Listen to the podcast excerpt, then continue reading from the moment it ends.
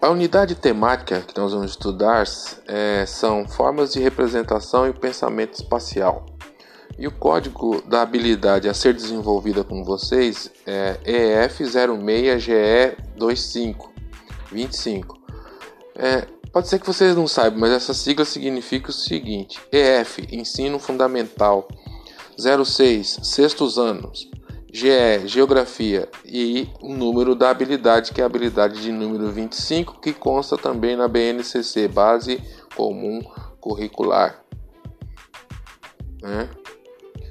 É, a, a habilidade que tem que ser desenvolvida.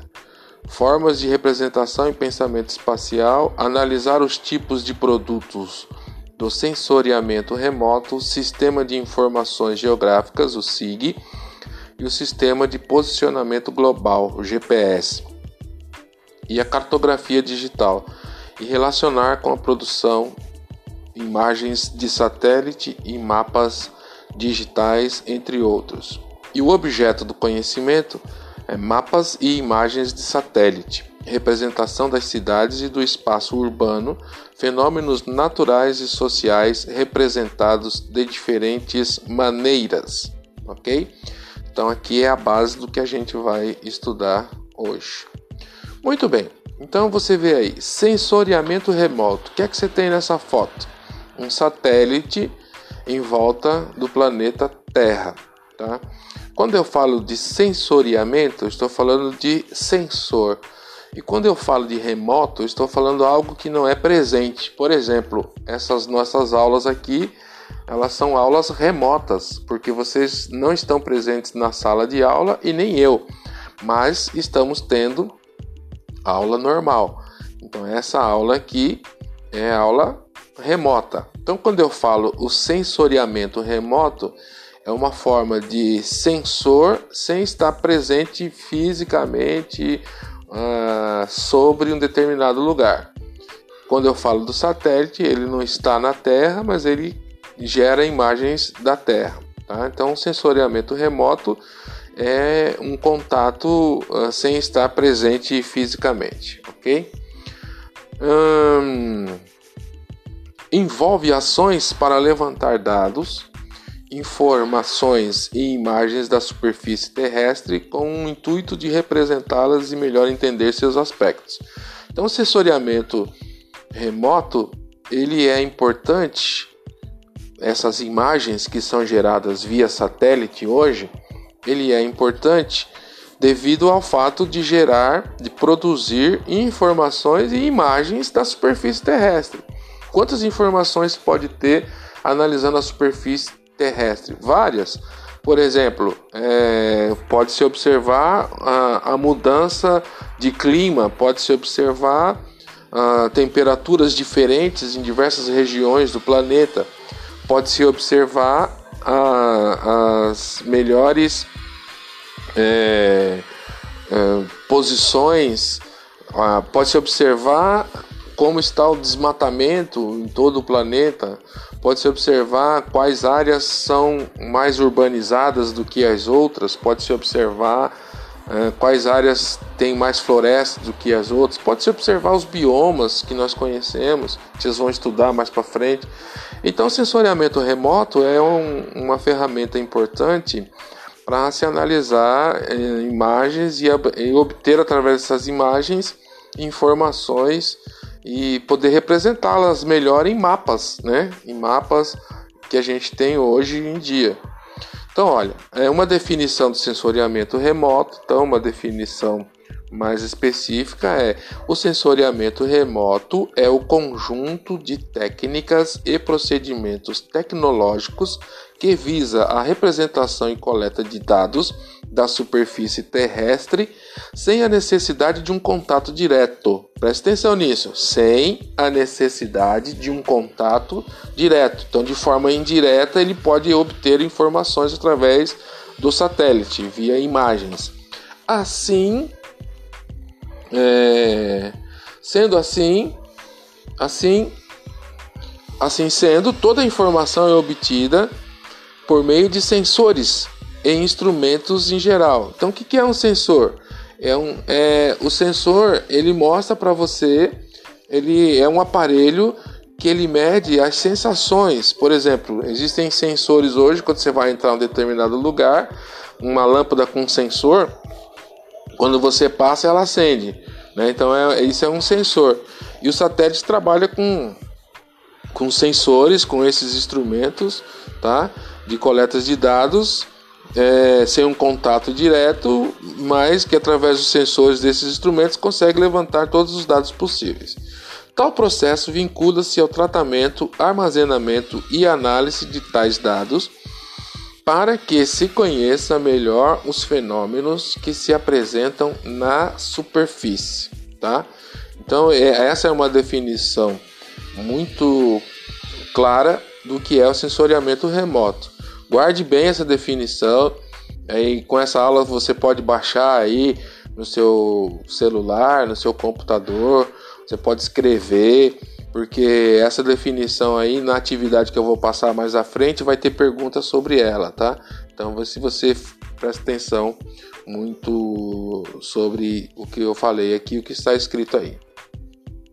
A utilização desse tipo de técnica é fundamental, ou melhor, é de fundamental importância no contexto atual das sociedades, pois ela é capaz de revelar muitos dados geográficos e até históricos concernentes aos espaços naturais e também sociais, como a distribuição das áreas florestais, o avanço do desmatamento e o crescimento de áreas urbanas e etc. Então foi o que eu falei para vocês, né? Por que, que é importante a gente ter imagens via satélite? Por que, que é importante utilizar isso? Porque no contexto atual, ah, quando a gente quer saber, por exemplo, as, as posições das sociedades, como, ela, como é que ela está distribuída, né? Se você olhar hoje uma imagem, por exemplo, como é que a gente sabe que é, uma área tem mais população do que a outra? É só olhar a urbanização. Né? Uma área que, como nós estudamos lá no comecinho, ainda acho que em sala de aula presencial, nós estamos lá no comecinho que existem diversos tipos de paisagens. Existe a paisagem urbana, que são as cidades, e existe a paisagem rural. Então é claro que na paisagem urbana existem mais gente do que na, na paisagem rural. O espaço geográfico urbano contém muito um maior número de pessoas do que o espaço é, rural, espaço geográfico rural. E pelo satélite você visualiza isso mais fácil. Uma volta que o satélite dá em torno do planeta em determinados ângulos, em determinadas um número determinado de vezes, ele consegue levantar, por exemplo, informações de quais áreas estão mais popular, é, que estão mais povoadas do que as outras, quais áreas que ainda tem uma grande eh, floresta ou quais áreas que está tendo um grande avanço do desmatamento e o crescimento das áreas urbanas. Então, por isso que a imagem dos satélites, o sensoriamento remoto é importante, tá? Então, continuando a leitura, pode-se dizer que o sensoriamento remoto surgiu logo após a invenção da máquina fotográfica. Presta atenção. O sensoriamento remoto pode-se dizer que surgiu logo após a invenção da máquina fotográfica, porque através da máquina fotográfica que foi possível é, pensar em como enxergar a Terra de um jeito diferente. Mas então, mas eu não estou falando do satélite ainda, estou falando de máquina fotográfica. Então, como é que começou o sensoriamento remoto? Quando o homem desenvolveu a capacidade de voar, ele passou a observar a Terra de uma outra posição, ou o seu pedaço de chão de uma outra posição. Voos através de balões. Então, o sensoriamento remoto ele começou através de balões. É, veja aí que a gente vai ver que depois eles usavam até pombos, mas basicamente era balões e depois com aviões ficou algo mais técnico. Né? O sensoriamento passou a ser mais técnico e passou a ser é, aplicado de forma científica. O sensoriamento remoto hoje ele é aplicado de forma, de forma científica é, na ciência da geografia, na ciência da arqueologia, na ciência física, né? Então, diversas áreas das ciências da ciência pode utilizar-se é, do sensoriamento remoto. Remoto. Então, olha aí, pode-se dizer que o sensoriamento remoto surgiu logo após a invenção da máquina fotográfica, porque aí passou-se a tirar fotos aéreas, quando se tornou possível o registro de imagens a partir do céu.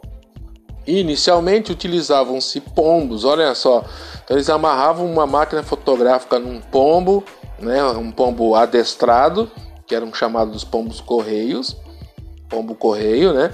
Amarravam uma máquina fotográfica no pombo e tirava foto lá com o voo do pombo. Depois balões, a fim de captar imagens da superfície vistas de cima, geralmente para o reconhecimento de lugares ou produção de mapas. Em tempos de guerra, essa foi também uma importante estratégia para o reconhecimento do território inimigo, o que auxilia na elaboração de planos de ataque e contra-ataque.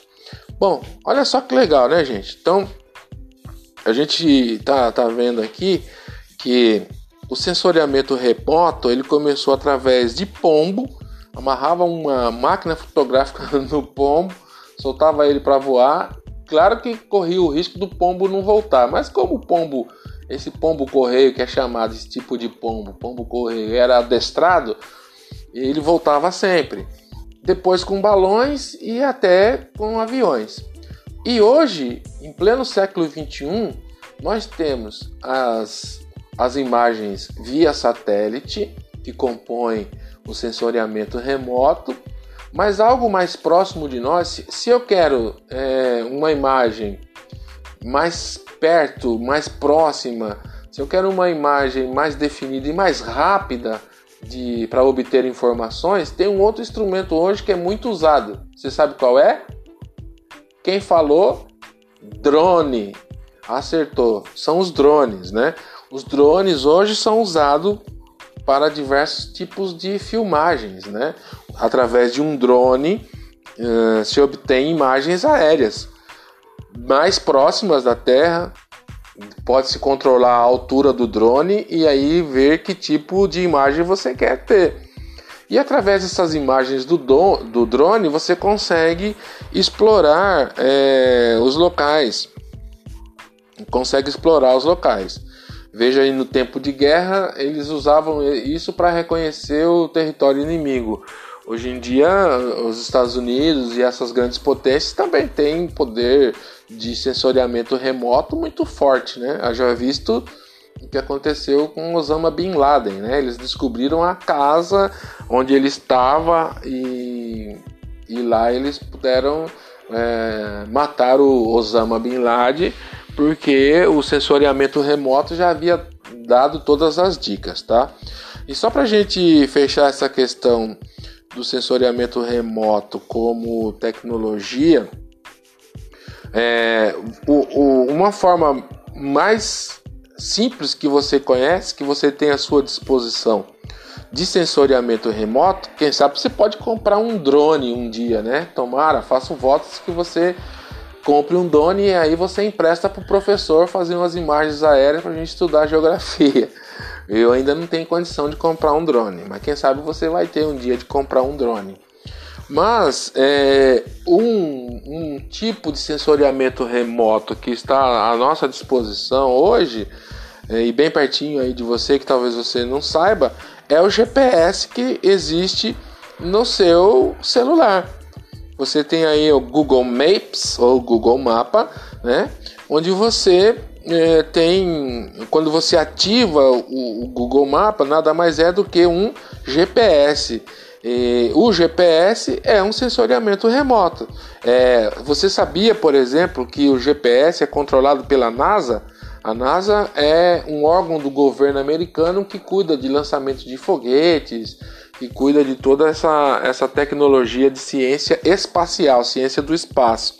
Recentemente eles lançaram é, um foguete, né, no Cabo Canaveral, lançaram um foguete recentemente, tem os astronautas, foi o primeiro foguete e voo é, para o espaço é, sem ser militar, né? Mas enfim, Então você tem aí, você sabia que o GPS é controlado pela NASA? Pois é, então guarde essa informação. O GPS é controlado pela NASA.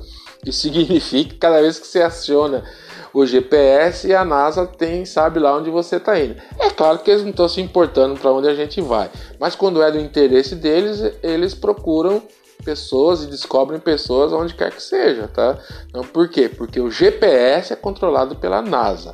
E só para o GPS estão no espaço 20, mais de 20 satélites que trabalham exclusivamente para o GPS.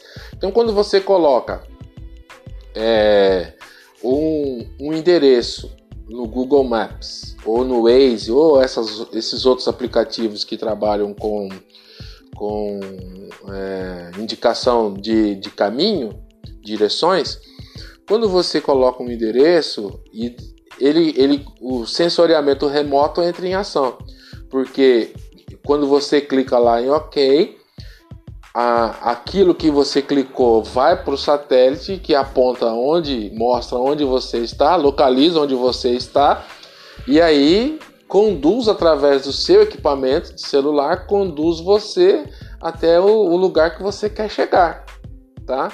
Isso é sensoriamento remoto.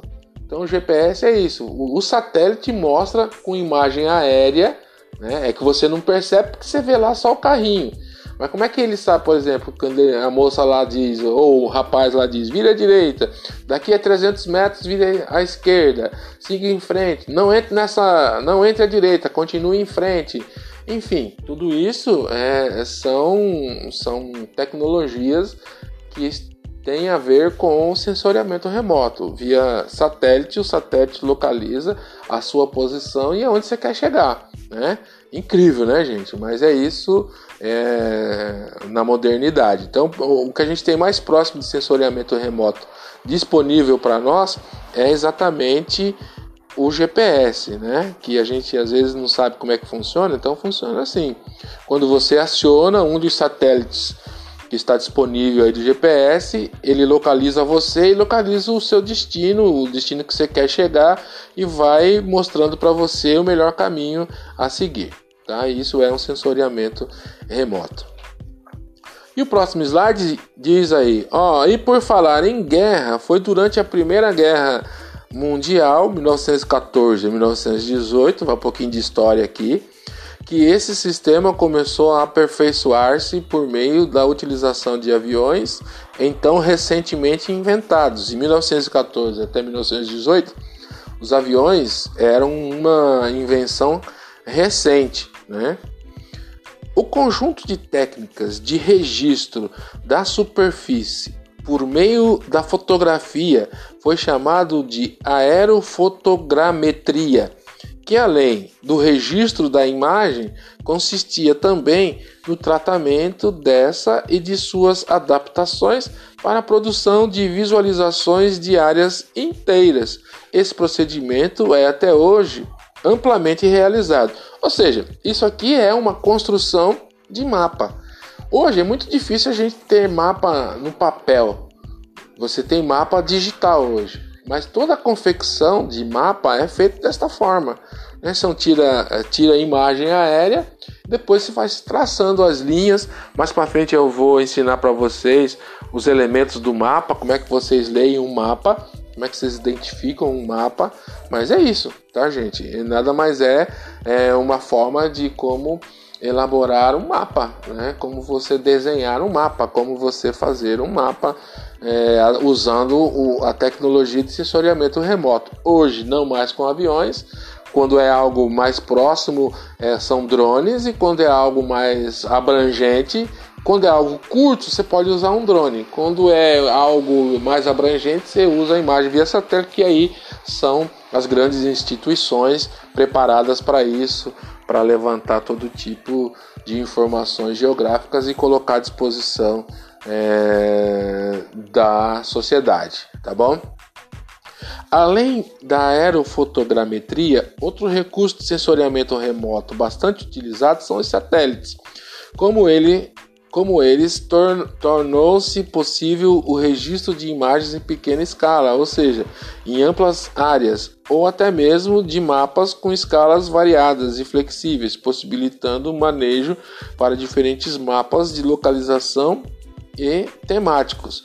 Então você tem mapas de localização e mapa temático. Mapa temático, é, vou passar para vocês também é, o mapa temático é um mapa que, como o nome já diz, refere-se a determinado te tema, né? Então, por exemplo, é, em quais regiões, como está distribuída a população de Jandira?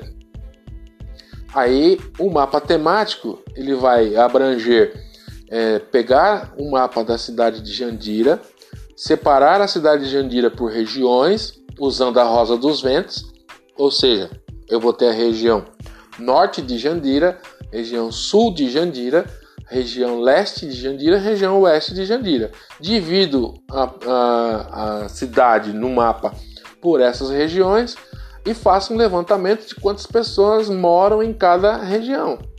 Então aí eu vou ter, por exemplo, eu vou saber, por exemplo, é, qual região de Jandira onde mora maior número de pessoas. Isso é um mapa temático. Quando eu desenho lá um mapa, eu vou ter um desenho e o mapa vai mostrar, ó, a região sul de Jandira mora menos pessoas do que na região leste. A maior região populacional de Jandira é a região norte. Assim eu consigo levantar é, é, tipos de informações sobre a população de Jandira. Isso é um mapa temático. É um tema. É, qual é o tema desse mapa? População de Jandira. Né? Mas quando é só para localização, ele é, ele é um mapa de, de localização. Né? Um mapa que só vou me localizar, eu quero saber lá onde fica Osasco. Então eu vou pegar o mapa e saber onde fica Osasco. Então é assim que funciona a questão hoje da utilização dos mapas. Lembrando que mapa no papel hoje em dia é muito difícil, então você vai utilizar mesmo de verdade é um mapa é, é um mapa digital, tá bom? Continuando aí. Então, ó, entre os satélites mais importantes e utilizados por nós para observação e registro de informações da superfície estão o Landsat e o CIBERS, satélite sino-brasileiro de recursos terrestres. O primeiro foi pela primeira vez lançado pela Agência Espacial Norte-Americana, a NASA. Agência Espacial Norte-Americana, a NASA, que eu falei para vocês, em 1972. Tendo outras versões mais modernas construídas posteriormente, de modo que a mais recente é a Landsat. Landsat Land é terra em inglês, né, gente? Já o Cibers é o resultado de uma uh, parceria entre Brasil e a China, cujo primeiro lançamento ocorreu em 1999, enquanto o mais recente, o Cibers 3, foi lançado em 2011.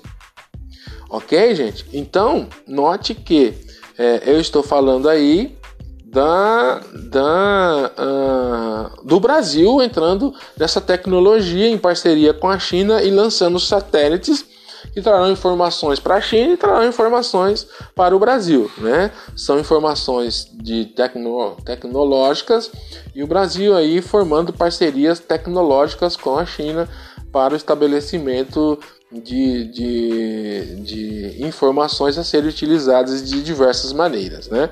O, o, Brasil hoje tem um Ministério de Tecnologia e Ciência que trabalha com esse tipo de informação, onde tem lá o ministro Marcos Pontes, que foi o primeiro e até agora o único astronauta brasileiro que foi até o espaço. E note, ele falou o seguinte: para quem não acredita que a Terra é redonda, ele mandou um recado: a Terra é redonda. ele viu isso de perto e eu acredito nele, claro, e já acreditava nos livros antes de tudo, tá bom? E por fim, ó, podemos dizer, portanto, que o sensoriamento remoto é um dos maiores avanços já produzidos pela ciência e tecnologia no que se refere ao estudo da superfície terrestre e, por que não dizer, de todos os elementos que compõem a biosfera. Assim consegue-se ou conseguiu-se avanço no monitoramento de fenômenos naturais e também antrópicos. Ou seja, lembra que eu falei para vocês de antrópico é aí que é fenômeno que o homem atua, né?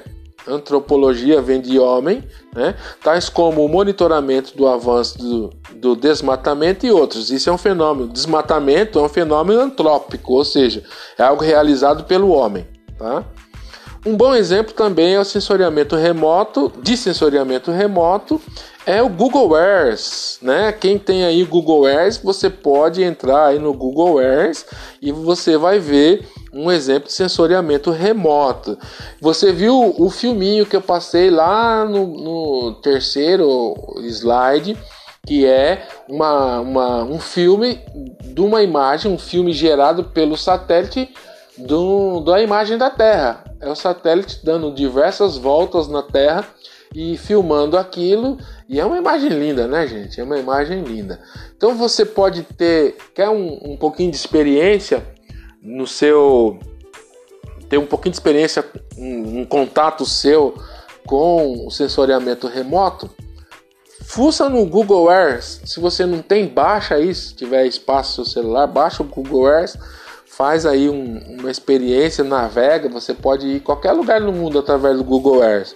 Você pode enxergar qualquer lugar do mundo através do Google Earth, tá? Então faça essa experiência aí que você vai ver que é bem legal, ok?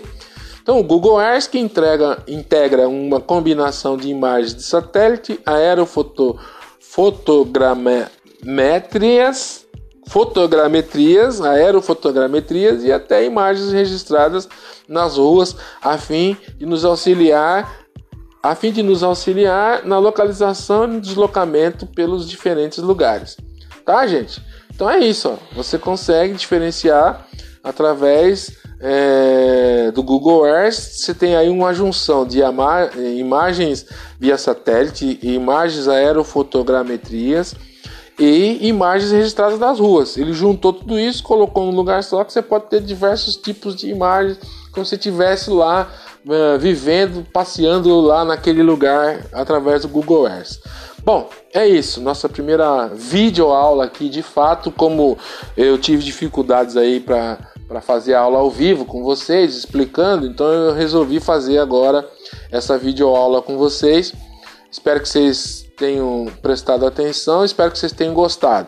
Vou marcar com vocês o seguinte, tá, gente? Eu vou acompanhe aí o grupo de WhatsApp, porque eu vou é, marcar, vou passar a programação de aulas que vocês devem assistir no canal dos sextos anos do CMSP para nós discutirmos. E através da aba Turmas lá no CMSP, depois dessas aulas, eu vou estar à disposição também para esclarecer as dúvidas. Eu vou, depois que eu postar essa aula, essa videoaula de hoje, eu vou marcar também uma hora para estar lá no Turmas. Mesmo que vocês não me ouçam, eu não vou fazer imagem, vou responder só no chat, vou escrevendo. Ou mesmo que eu faça a imagem, eu vou escrever. Então vocês vão escrever para mim as suas dúvidas e eu vou devolver escrevendo para vocês as dúvidas também tá bom? A gente vai conversar por lá. Fique atento no grupo. Eu marco direitinho com vocês, tá bom? Vou para você não se perder. Se você conhece alguém que da sua turma que ainda não está no grupo da escola, passa o contato, pede para entrar em contato comigo, me manda o contato que eu coloco, adiciono no grupo e a gente vai trabalhando assim.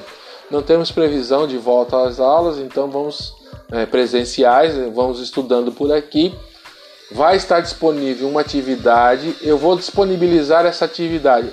Essa videoaula e a atividade eu vou disponibilizar no grupo de WhatsApp da sua sala, do sexto B.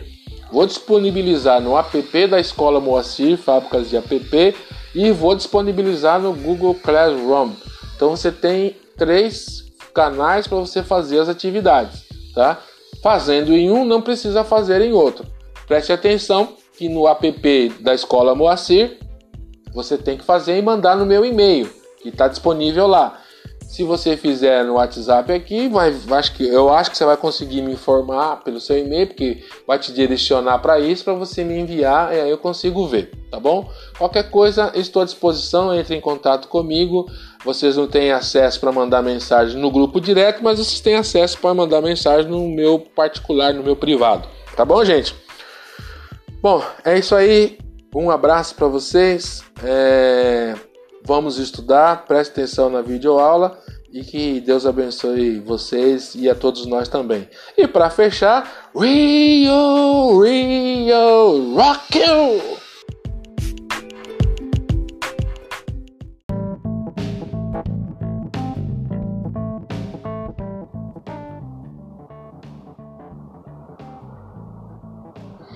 Muito bem, então vamos lá, nossa aula de história aqui para os oitavos anos. Vamos ainda continuar com o assunto Independência das Américas. Estamos falando de um período histórico é, que marca o fim da Idade Média e o início da modernidade. Então, com destaque para Simão Bolívar, Simão Bolívar, que foi um dos libertadores da América, que a gente vai falar isso um pouco mais à frente, ok? Então vamos lá, Independência das Américas, a unidade temática. Os processos de independência nas Américas. O objeto do conhecimento é independência dos Estados Unidos da América, independência na América Espanhola, a revolução dos escravizados em São Domingo, e os seus múltiplos significados e desdobramentos. O caso do Haiti, os caminhos até a independência do Brasil. Então nós já falamos um pouquinho sobre a independência dos Estados Unidos e da América Espanhola. E hoje especificamente nós vamos desenvolver a habilidade BNCC, a EF08HI11, EF de ensino fundamental 08 de oitavos anos HI de História 11 é o número da habilidade, que diz o seguinte: vocês terão que aprender a identificar e explicar os protagonismos e a atuação de diferentes grupos sociais e étnicos nas lutas de independência no Brasil, na América Espanhola e no Haiti. Então, é, na outra atividade que eu passei, a gente falou um pouquinho sobre os processos de independência das Américas e vocês puderam até fazer algumas atividades, algumas perguntas relacionadas ah, às diferenças, às igualdades e as diferenças nos processos de independência das Américas. Quando eu falo em Américas, eu estou falando América inglesa, América espanhola e América portuguesa. A América inglesa é muito simples, Estados Unidos, 1706, a independência e a América, a América Espanhola, os demais países que a gente vai ver um pouquinho mais, onde eu falei também dos chapetones, dos crioulos, enfim, toda aquela história lá. E aqui a gente tem um mapa da independência da América Espanhola e, e depois incluindo a América é, dos América Portuguesa, melhor dizendo. Então, é, veja aí que nós temos um mapa colocando as datas. Se você observar as datas de independência, você vai ver que, tirando os Estados Unidos, que foi a independência em, em 1706, né? mas aí quando marca ali 1783, está falando já contando com a marcha para o oeste porque os Estados Unidos começou em 13 colônias e depois teve uma marcha para o oeste, uma marcha de conquista de território, tá? Mas a gente vai falar futuramente aí para vocês. Mas se você olhar aqui na América Espanhola, entre a América Espanhola, que são os países da América Central e os países da América do Sul, menos o Brasil, você vai ver que o primeiro país que conseguiu independência foi o Haiti em 1804, que é uma ilhazinha que fica aí no alto, que você pode observar. É uma ilhazinha que fica aí no alto. Em 1804, na América Central, o Haiti conseguiu a sua independência. Aí depois você tem os outros países, né? Você tem o México, é, 1821, quase perto do Brasil, e a maioria deles já com a sua independência é, em diversos anos, em diversos períodos, em diversas épocas, tá?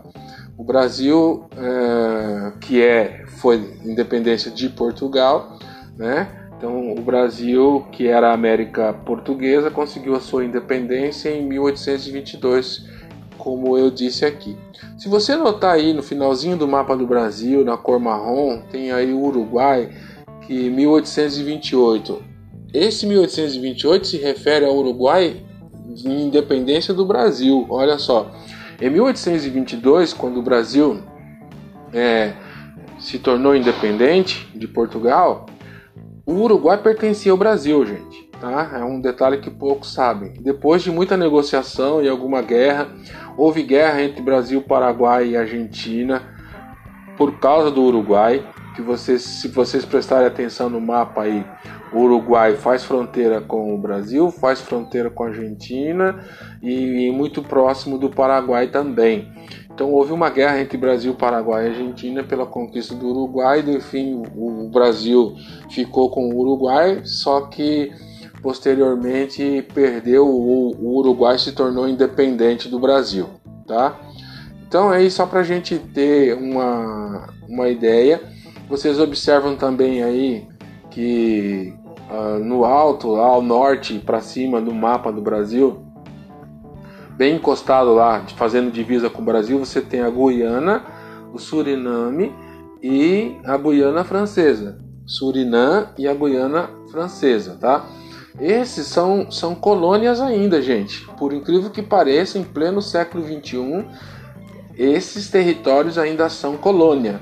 A Guiana é colônia da Rússia, o Surinã é colônia dos Países Baixos ou da Holanda, né?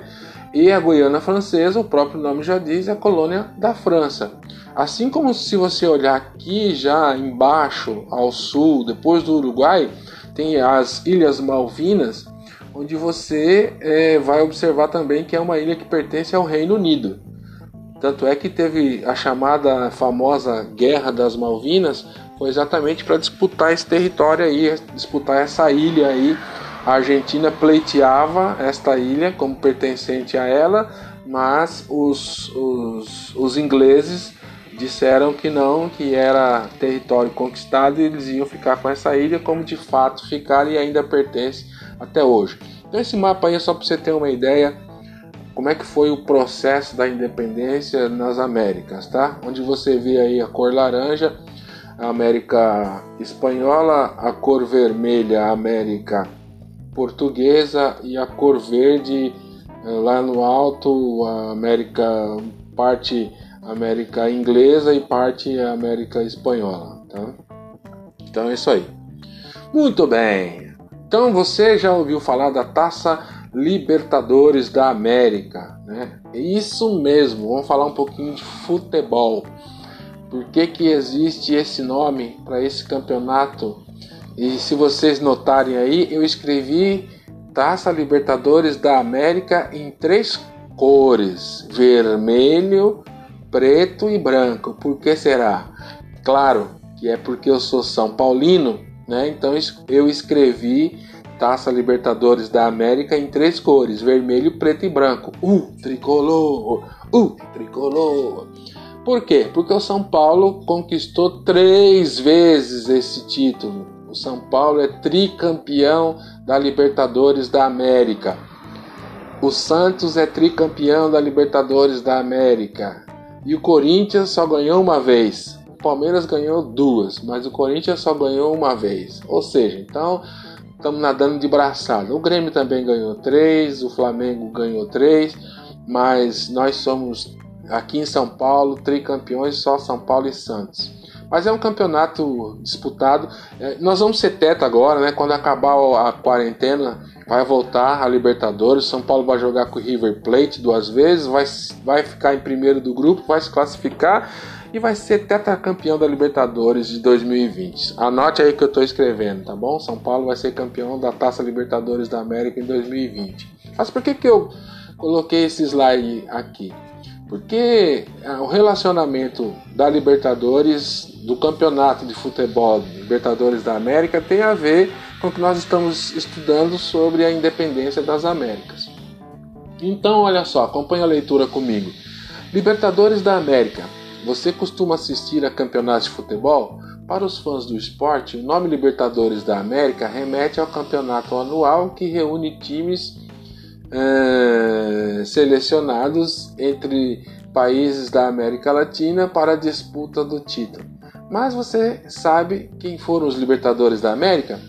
As ideias iluministas influenciaram importantes movimentos políticos que ocorreram não apenas no continente europeu, mas também no continente americano, tais como a independência das 13 colônias inglesas na América, que se tornaram os Estados Unidos, tá, gente? Mostrando que os fatos históricos se relacionam no tempo e no espaço de forma íntegra.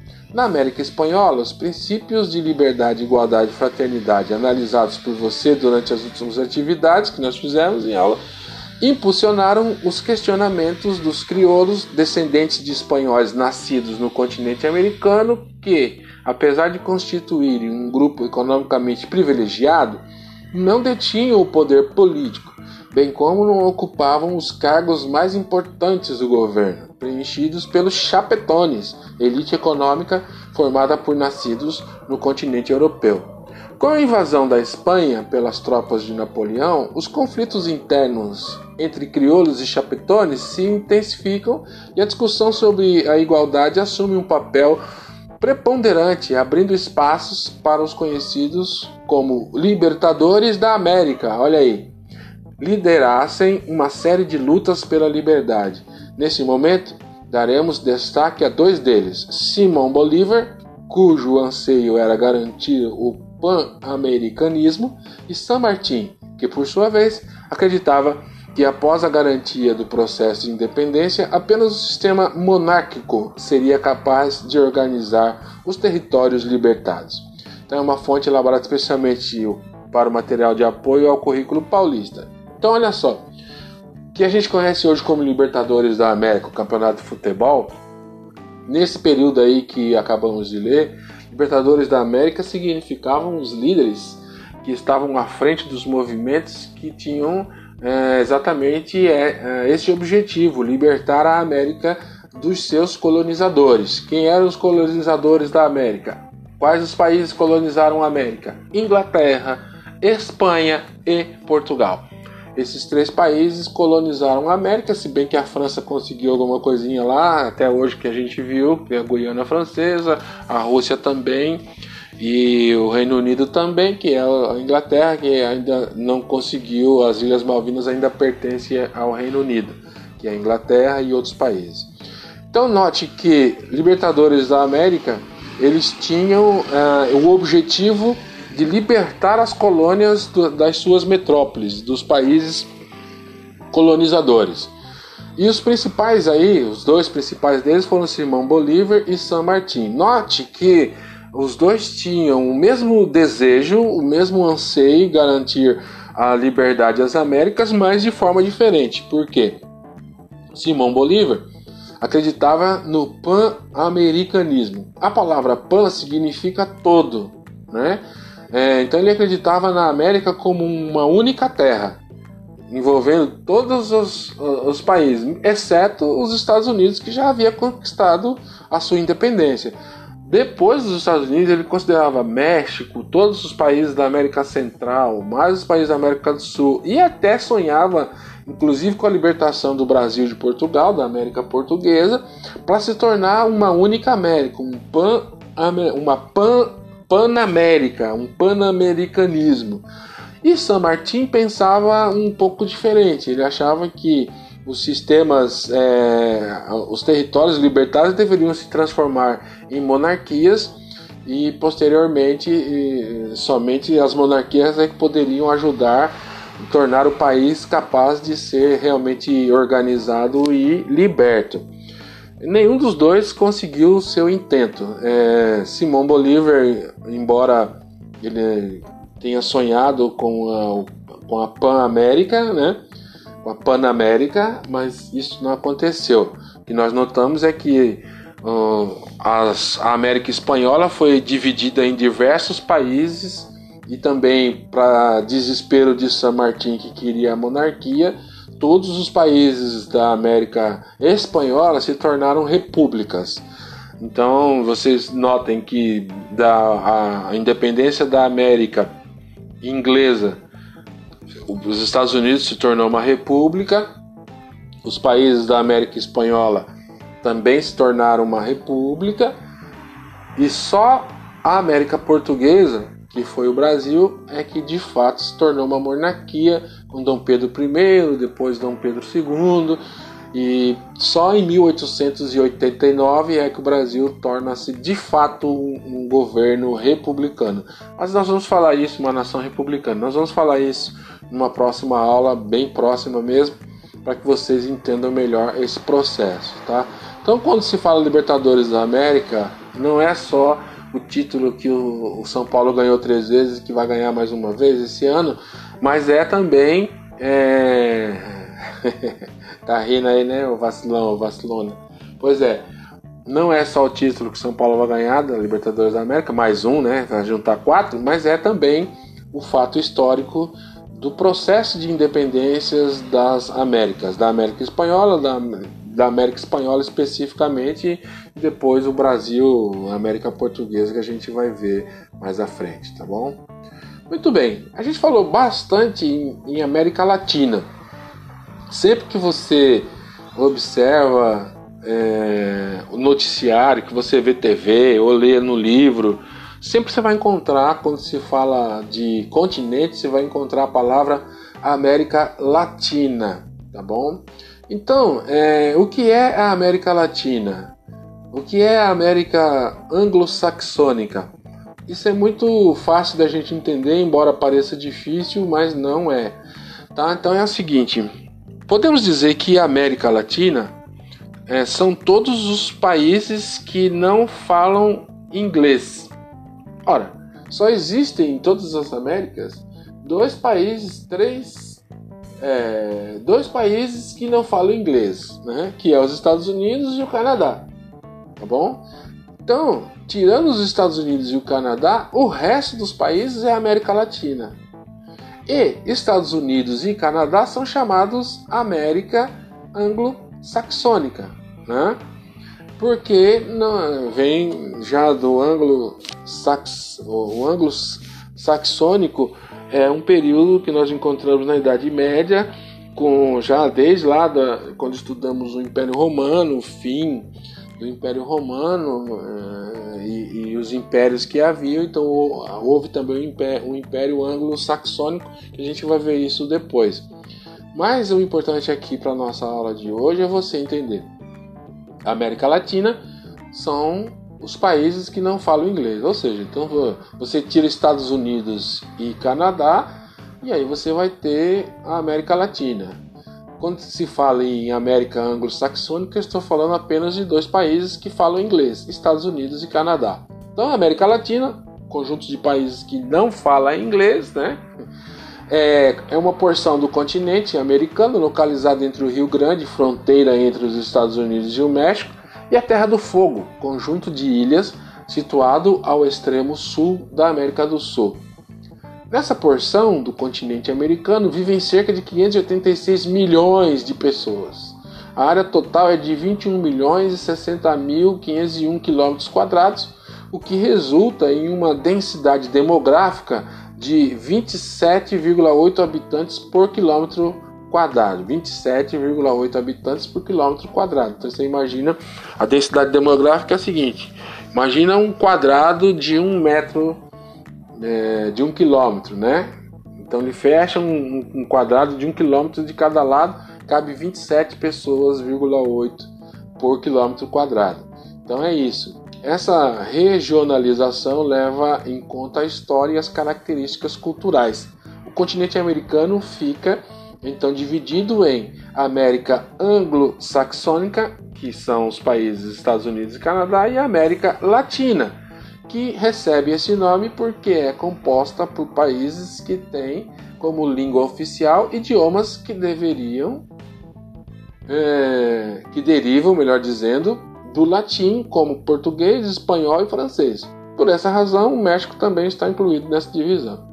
Os países da América Latina possuem um passado colonial em comum, que tem como marca a colonização de exploração. Foi a marca do passado desses países. A maioria desses, dessas atuais nações serviu as suas metrópoles e teve suas economias voltadas à exportação, o que impediu a constituição de um mercado interno consolidado e causou prejuízos que permanecem até os dias atuais. Essa característica também diferencia expressamente a América Latina da América anglo-saxônica. Então a gente já falou isso, ó. a diferença de independência. Estados Unidos, Canadá conseguiram uma independência é, um tanto quanto, apesar que os, o Canadá ainda ah, é, quem manda lá é, é, é o primeiro-ministro, mas o, o chefe de governo é a rainha da Inglaterra. Acho que eu comentei isso com vocês. A gente pode falar isso um pouco mais à frente. Mas o mais importante que vocês saberem é o seguinte, que, que a América anglo-saxônica teve um processo diferente de independência do que a América Latina. A América Latina conseguiu sua independência com muita luta. A América anglo-saxônica lutou pouco. Os Estados Unidos já desde sempre já bastou uma guerra e eles conseguiram ganhar essa guerra e conseguiram a independência. A Inglaterra teve que reconhecer e aí hoje é a potência que é e a gente vai falar também mais depois sobre isso, ok? Então é isso aí. A colonização foi a marca é, em comum de todos os países da América Latina, inclusive o Brasil. Colonização, então eles exportavam tudo que se produzia em terras aqui da América Latina, era exportado para a metrópole, lá eles usufruíam, ficaram ricos, enquanto nós aqui da América Latina nem tanto assim, né? Mas vamos lá, seguir em frente. Você já viu esse monumento? Para quem não conhece, esse monumento está disponível aqui em São Paulo, ali na Barra Funda, num local chamado Espaço da América Latina, que é bem legal a gente visitar tá? Tem, tem diversos, é, diversos acontecimentos, diversos eventos que acontecem ali no Memorial da América Latina. Esse lugar aí é o Memorial da América Latina. É um lugar que foi projetado pelo arquiteto que já morreu, né? Em memória, é, é, o arquiteto Niemeyer, que projetou o Memorial da América Latina e esse monumento em especial. É uma escultura que ela tem um significado. Se você olhar aí, é uma mão e dentro dessa mão existe um, um, um, um simbolismo de sangue, né? A cor vermelha que representa o sangue. Se você notar e comparar essa imagem do sangue, esse contorno do sangue desta mão aí, com o mapa que nós olhamos lá na primeira página, nas primeiras, nos primeiros slides, ou se você tiver disponível aí um mapa das Américas, você vai ver que esse primeiro contorno aí é um desenho parecido com o desenho da América, da América Latina. Começa lá em cima com o México, tem essa contorno aí mais, mais por fora que passa pelo Brasil, América do Sul e dá sequência aí como se fosse um rio de sangue. Então essa escultura está representando a luta contra a opressão e o sofrimento presente na história da América Latina. O sangue escorrendo tem o formato da América Latina. Então veja aí que o sangue escorrendo é esse formato. Representando vidas de sofrimento e resistência em diferentes momentos desde a colonização e o seu genocídio das populações nativas, passando pelos seus processos independistas, violento e diverso, em diversos países, a escravidão, as ditaduras, até chegar à situação de pobreza e exploração na atualidade. Enfim, é importante que notem que esta mão espalmada e o sangue representam diversos povos do subcontinente e reflete o quanto foi explorado esse povo, essa população, nesse contexto com o processo da independência. Então, a América Latina, de forma geral, inclusive o Brasil, sofreu uma exploração dos países europeus que podemos dizer que não somos mais ricos hoje devido a essa exploração. Teríamos potencialidade. Mas enfim, isso faz parte da história, né? É um fato histórico e para a gente olhar para, para este passado de exploração e ver que temos muito a fazer para tornar uh, o nosso país aqui uh, uma potência, né? Temos muito trabalho. O Brasil, se você olhar todos os outros países da América do Sul, por que não dizer da América Latina, o Brasil tem potencial para ser de fato o líder da, das Américas, tirando os Estados Unidos da América do Norte, Canadá, que a economia por si só é, já é representativa. Mas o Brasil tem condições para isso. O problema é que sempre estamos sofrendo com corrupção, sempre estamos sofrendo com governantes que não, não respeitam a, a, o, o, voto para que foram eleitos ou pelo qual foram eleitos, né, para representar de fato o povo. Mas nós estamos em um processo de mudança e com certeza a educação, onde eu trabalho, sou professor e vocês enquanto alunos, a educação é a melhor maneira de nós mudarmos essa situação. Você estudando, você vai poder ter algo melhor para a sua vida em particular e também para o crescimento da nação, também contribuindo para o crescimento da nação, do desenvolvimento da nação. Então é, só a educação pode transformar você, desenvolver você como pessoa, como cidadão, como alguém que vai ter um futuro diferenciado e também isso isso faz com que você também dê a sua contribuição para o desenvolvimento do país enquanto nação. Tá bom, gente? Vamos lá. Leia um texto abaixo e eu quero que vocês prestem atenção na leitura nesses dois textos, porque as atividades terão perguntas destes textos aqui, tá? Então, vamos ler o primeiro texto.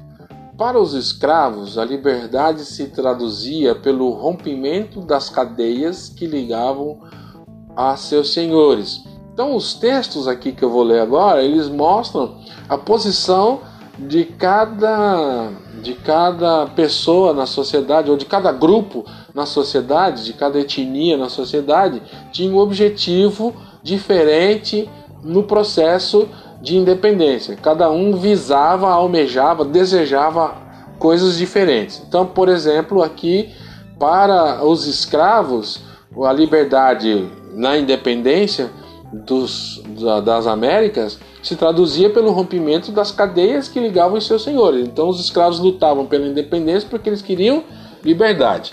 Para os mestiços e indígenas, então a gente está falando da América Espanhola, tá? Para os mestiços e indígenas indicava a possibilidade de abolição das discriminações das chamadas castas, porque havia uma diferenciação de castas de sociedade. É, os mestiços não eram escravos, mas também não tinham os privilégios que determinadas castas tinham.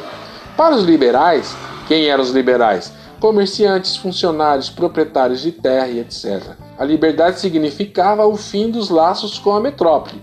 Então veja que cada grupo na sociedade tinha um objetivo de almejar a independência.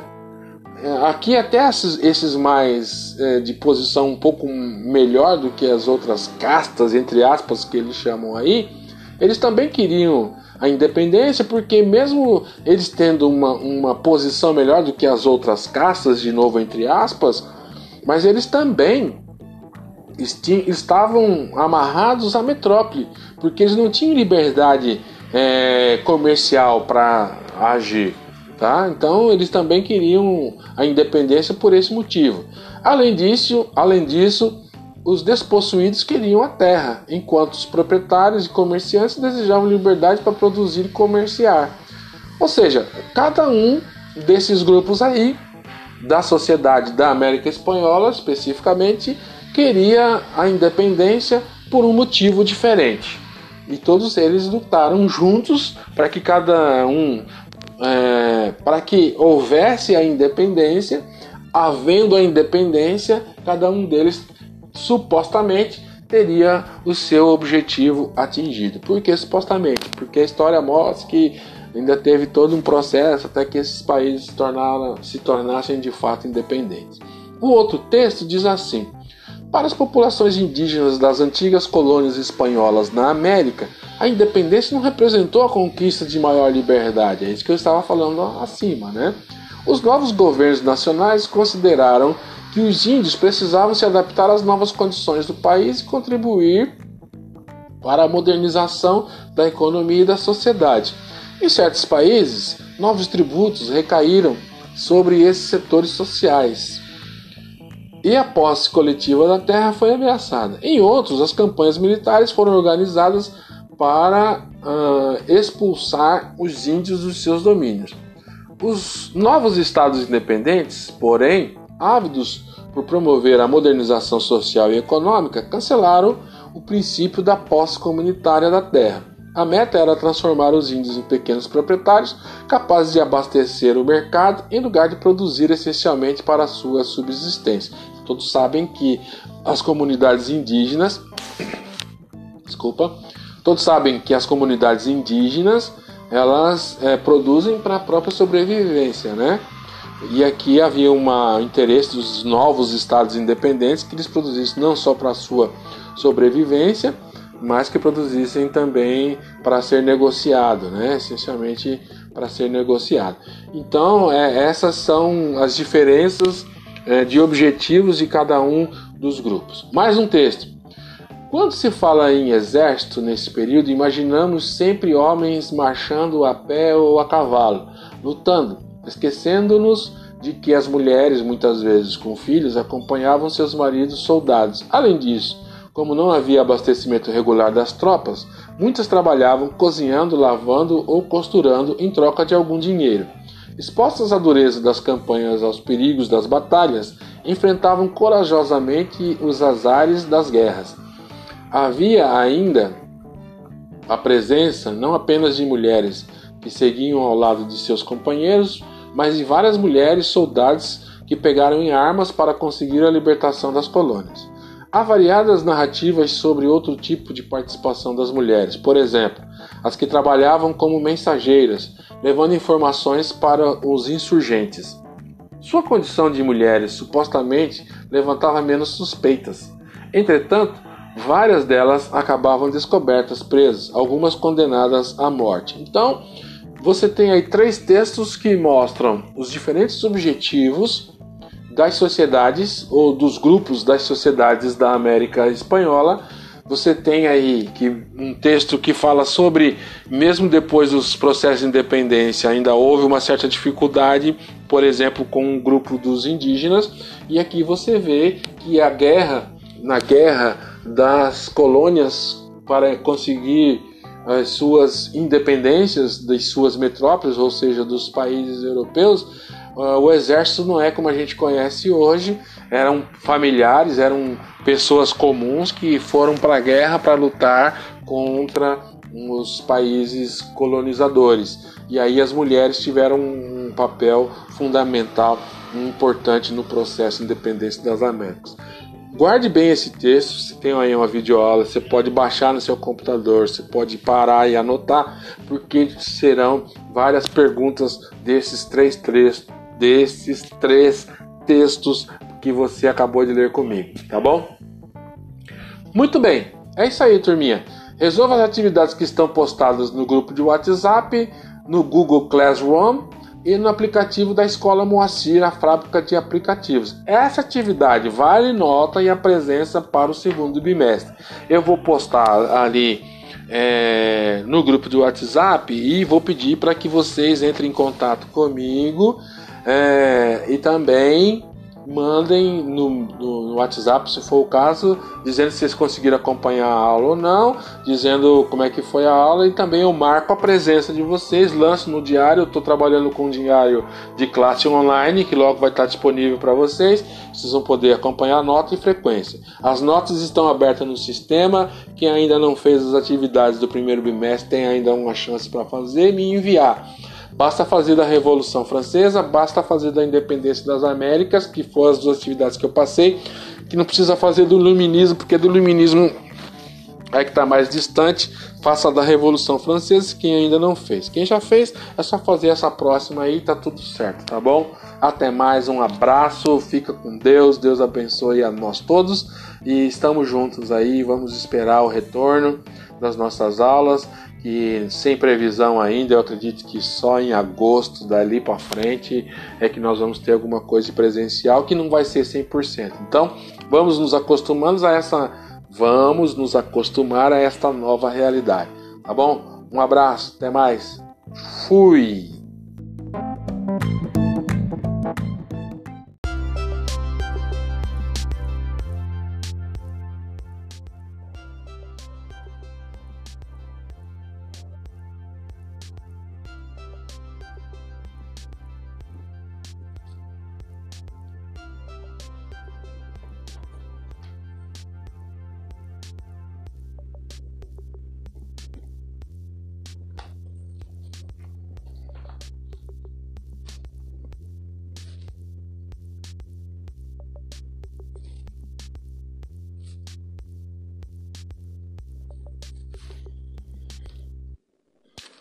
Muito bem, então vamos começar a nossa aula. Nonos anos, ensino fundamental.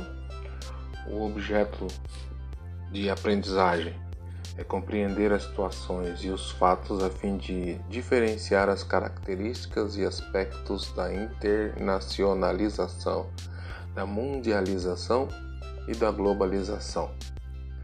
E a habilidade a ser desenvolvida é a EF09GE05 analisar fatos e situações para compreender a integração mundial econômica, política e cultural, comparando as diferentes interpretações globalização e mundialização. Então, esse é o nosso tema: diferenciar internalização, mundialização e globalização, certo?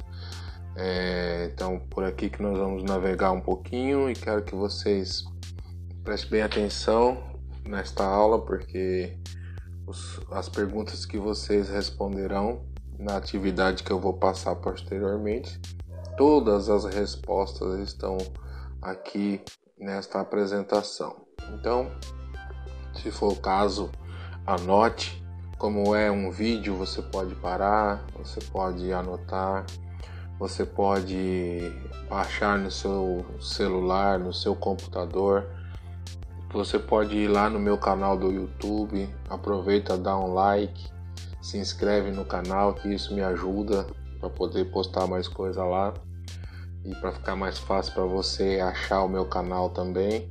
Então você tem várias oportunidades aí, vários canais para você fazer as atividades e, e, e, assistir o vídeo quantas vezes quiser, tá bom? Por isso que eu achei interessante fazer por este canal aqui. Mas muito bem, vamos lá então. Eu quero começar com algumas imagens. Eu separei algumas imagens para analisar com vocês aqui, tá bom? E esta imagem deste slide o que é que você repara aí? É um mapa, certo? É uma representação geográfica do mundo, é o mapa mundi, o famoso mapa mundi. O que você percebe aí é que tem vários pontos brancos interligados entre si. Ou seja, isso nos mostra um mundo interligado. Isso nos mostra um mundo conectado. É assim, é, hoje em dia, qualquer lugar do mundo você consegue uma conexão. Então, o mundo hoje está conectado, interligado, e isso é proporcionado pela globalização, pelo fenômeno da globalização, que eu vou explicar mais adiante. Então, esse primeiro slide, essa primeira figura aqui, eu quero que você verifique bem que é a figura que representa um mundo conectado, que representa um mundo é, onde as conexões são feitas. Essa outra figura também tem a ver com a globalização. Você também encontra aí agora um mapa, mas em formato é, de um globo e, e, ao lado aí cercado por cidades de todos os lados, né?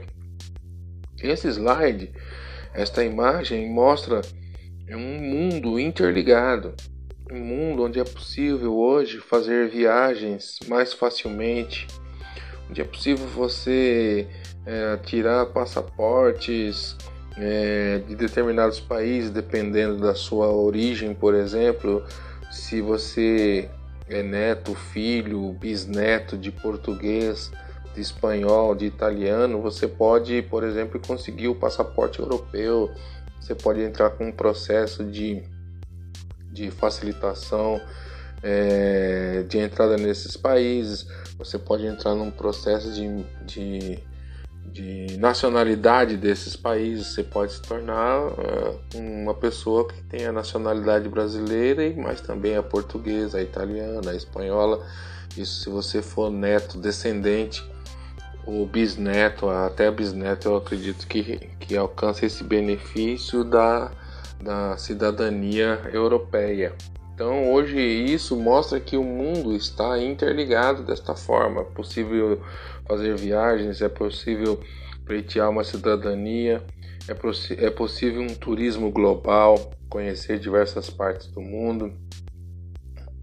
É possível negócios globais, nós vamos ver blocos econômicos e tantas outras é, disponibilidades, facilidades que a globalização proporcionou, certo? Então, mais uma outra imagem aqui para a gente analisar o seguinte: aqui é, é, uma imagem que tem também um, um globo representando o mapa mundi e você tem aí diversos equipamentos, né? Você tem um notebook, você tem um smartphone, você tem um tablet, você tem diversos símbolos aí de ideias, de dinheiro, de economia, né? De relatórios de pessoas fazendo diversos tipos de ligação, se comunicando, de pesquisa.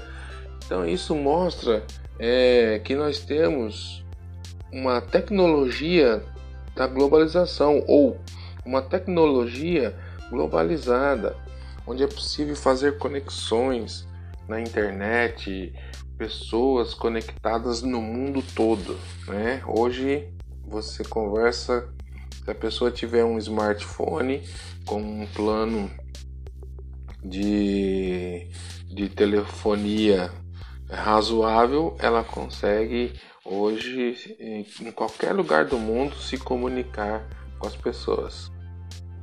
Então, esse slide, essa figura, ela mostra uma tecnologia globalizada, conexões, internet, pessoas conectadas no mundo todo, certo? Uma outra imagem que eu quero também apresentar para vocês e falar alguma coisa é exatamente o que mostra aí nesse slide. É a economia globalizada. Note que você tem aí diversas empresas, né?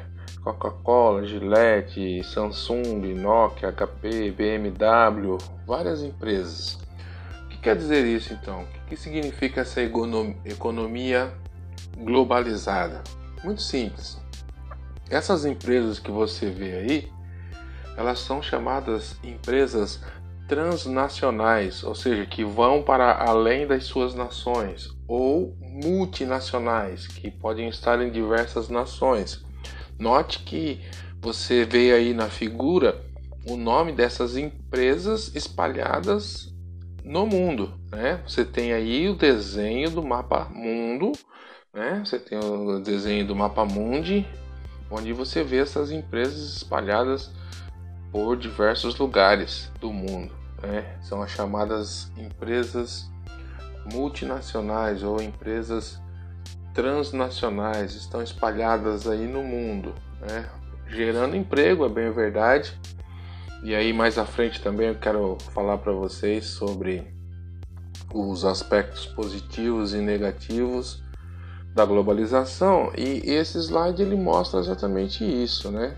Nós podemos observar aqui e eu quero comentar com vocês aqui nesse slide que mostra as empresas multinacionais que a instalação destas empresas nos países ela traz ao mesmo tempo pontos positivos e pontos negativos. O ponto positivo, sem dúvida nenhuma, é a, a oportunidade de emprego para diversas pessoas. Então, uh, essas empresas, uma vez instaladas aqui é, nos devidos países, ela gera emprego e também é, oportunidade de pessoas trabalharem até hoje fazer intercâmbio em outras indústrias da, da mesma empresa em diversos outros lugares do mundo. É muito comum pessoas que começam a trabalhar aqui no Brasil e depois mudam para os Estados Unidos, para a Europa e até para a China para trabalhar nessas grandes empresas, tá? Então essa empresa gera essas multinacionais, essas empresas transnacionais, elas geram oportunidade de emprego. Esse é um ponto positivo e de crescimento para os habitantes daquela nação, daquele país.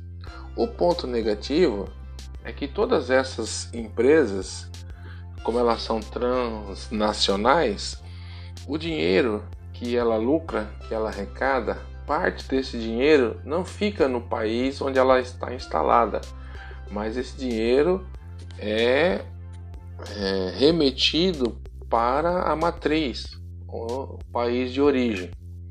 E isso acaba é, gerando um certo, não diria prejuízo, mas é uma economia que você acaba trabalhando para enriquecer um outro país. Então aqui, por exemplo, as empresas aqui, elas, claro que elas pagam seus impostos, elas têm é, disponibilidade de oferecer diversas vantagens para o país em si, mas a maior parte do dinheiro que ela arrecada, ela vai, esse dinheiro vai para fora do país onde ela está instalada, vai para o país de origem onde está a matriz. Eu explico melhor. Por exemplo, aqui no Brasil nós temos a indústria automobilística. Então nós temos algumas empresas multinacionais aqui. Primeiro, você acha que tem algum carro brasileiro? Não, já vou avisando, não tem. Por quê? Porque as empresas montadoras aqui, elas são todas transnacionais ou são todas multinacionais. Então, a Fiat é italiana, a Volkswagen e a BMW e a Mercedes-Benz são alemãs, a Ford, a GM, a Chrysler são norte-americanas, uh, enfim, a HP é norte-americana, a Nokia é japonesa, a Samsung é japonesa, uh, o Google é americana. Então, essas empresas que se instalam aqui, a Coca-Cola, que tem fábrica aqui no Brasil, é, acho que é norte-americana também. Essas empresas que se instalam aqui, elas proporcionam de fato uma boa oportunidade de emprego aconselho você, se pensa em entrar numa indústria transnacional, vá, vá fundo, porque é, geralmente são as empresas que pagam melhor. E não só no ramo automotivo, se você olhar para a linha branca, que é a linha de produção de geladeiras, fogões e microondas, você olha também as principais marcas, elas não são empresas nacionais, são empresas multinacionais, transnacionais. A Whirlpool, ela detém a marca da Consul e da Brastemp, é a mesma marca inclusive. Você comprar Consul, Consul ou Brastemp, você está comprando da mesma empresa, só muda o nome, tá? Que é um grupo chamado Whirlpool. E você tem a Electrolux, tá? que são empresas multinacionais. Tá? A, a, a Whirlpool é norte-americana, a Electrolux eu não me lembro agora, mas são empresas multinacionais. tá? Assim como a MAB também era multinacional, enfim, a Continental também é multinacional. Então essas empresas elas, elas são um exemplo dos pontos positivos e dos pontos negativos que a globalização apresenta. Né? Então, se por um lado ela tem essas vantagens de apresentar é, essa vantagem de abrir oportunidade de emprego, por outro lado, o país onde ela está instalada não lucra tanto assim como o país de origem que recebe a maior parte do dinheiro, tá? E isso muda de país para país, de economia para economia. E se você olhar aqui, empresa realmente 100% brasileira existem poucas, né? Existem, vocês devem ter estudado isso lá no sexto ano, mas existem os, os níveis de, de indústria, né? Então você tem a indústria primária, você tem a indústria secundária, você tem a indústria terciária. Então você tem a indústria de extração de matéria-prima, que isso é forte no Brasil. E aí você tem a indústria de, de produção de bens, que é o secundário, e você tem a terciária, que é o serviço. Então a maioria das indústrias é, do Brasil, as indústrias do Brasil ou as indústrias 100% brasileiras, elas estão atuando na área de serviço. Né? É, eu presto serviço para uma indústria que é 100% brasileira e ela trabalha e ela tem, de um lado, fornecedores, onde ela compra matéria-prima e aí ela compra da 3M, que é multinacional, e vende para clientes também, que são quase todos, são quase não todos são 100% transnacionais, tá? Então esse slide mostra o que, que é então a economia globalizada, as empresas transnacionais ou multinacionais espalhadas no mundo.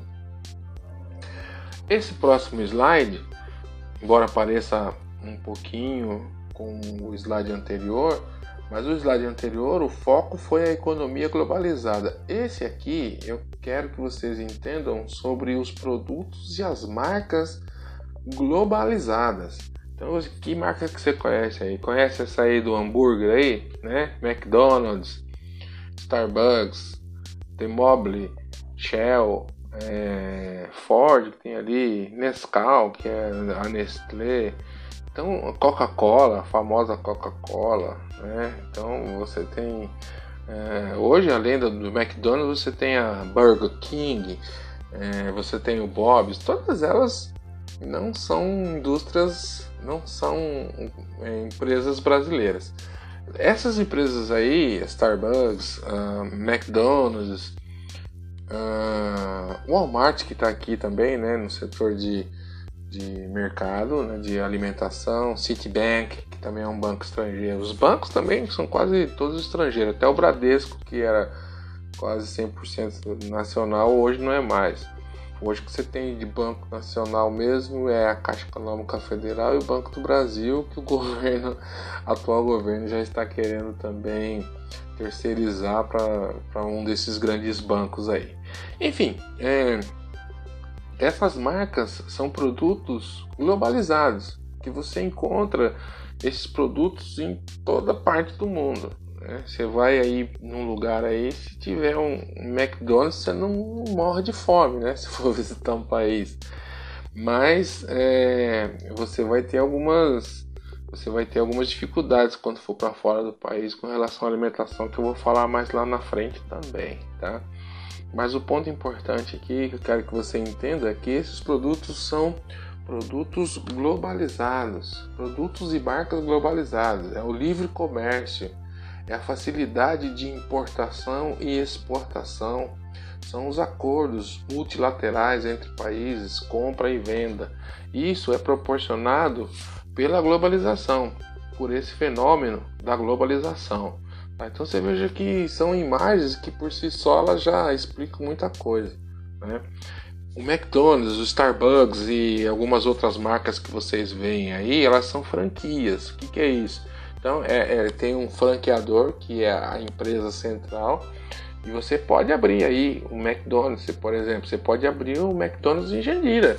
Você pode fazer isso aí em Jandira, ou em Barueri, ou em Carapicuíba, que já tem um só, né? Você vai precisar ter aí no mínimo uns 500 mil reais a um milhão mais ou menos que deve estar para comprar essa franquia. Eles te fornecem tudo. Aí você é, tem o McDonald's, você tem uma loja do McDonald's, mas você não é dono, você só é um franqueado, né? Você recebe é, você recebe todo, todo o material do franqueador, né? Que você é franqueado e parte do lucro que você recebe vai para ele e você fica só com a outra parte do lucro. Isso é as chamadas famosas franquias, tá?